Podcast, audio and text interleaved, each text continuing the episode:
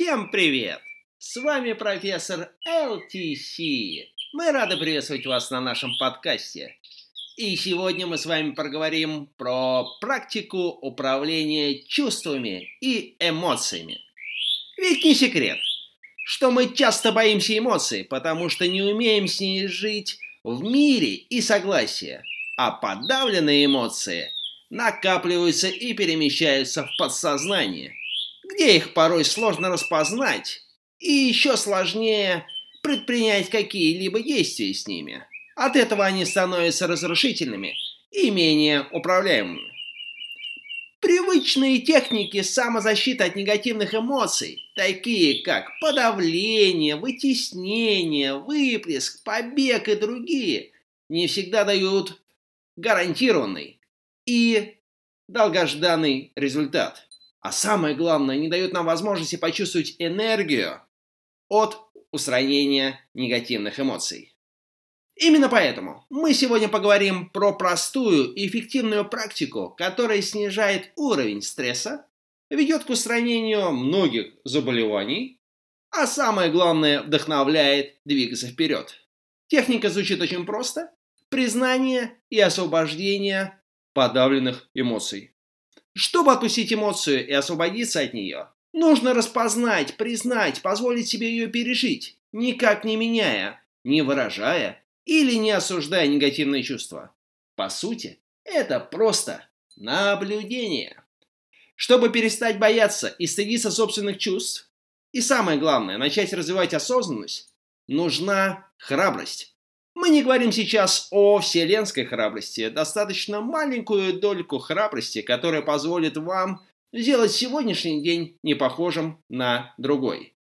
И именно храбрость будет символизировать точку перехода от негативной энергии к позитивной. И действительно, освобождаясь от негативного состояния ума, мы получаем огромное количество энергии, которую легко трансформировать в любые позитивные чувства. Последовательно отпуская негативные эмоции и чувства, мы перемещаемся вверх по эмоционально-энергетической шкале, тем самым улучшая качество жизни. Ведь согласитесь, кому хочется жить в состоянии вины, стыда, апатия, горя, страха, гнева и так далее. Куда приятнее находиться в состоянии осмысления, принятия, готовности, любви, радости и покоя. Как перейти из одного состояния в другое? Три простых шага. Шаг номер один. Наблюдение. Учимся обнаруживать чувства и эмоции, наблюдаем связь между возникшими мыслями и эмоциями и наоборот. Так называемая дедукция и индукция. Шаг номер два. Эксперименты. Пытаемся определить повторяющиеся мысли и осознаем связанные с ними чувства и эмоции.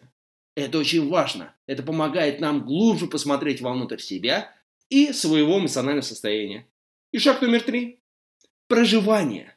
Но ну, не просто осознавать свои чувства, а принимать его до тех пор, пока оно не исчерпает себя и не перестанет нас беспокоить. Все просто. Умение регистрировать, понимать свои чувства, Важнейший навык для развития осознанности и движения вверх по эмоциональной шкале для любого современного профессионала. Ну что ж, мы резюмируем то, что у нас с вами сегодня получилось.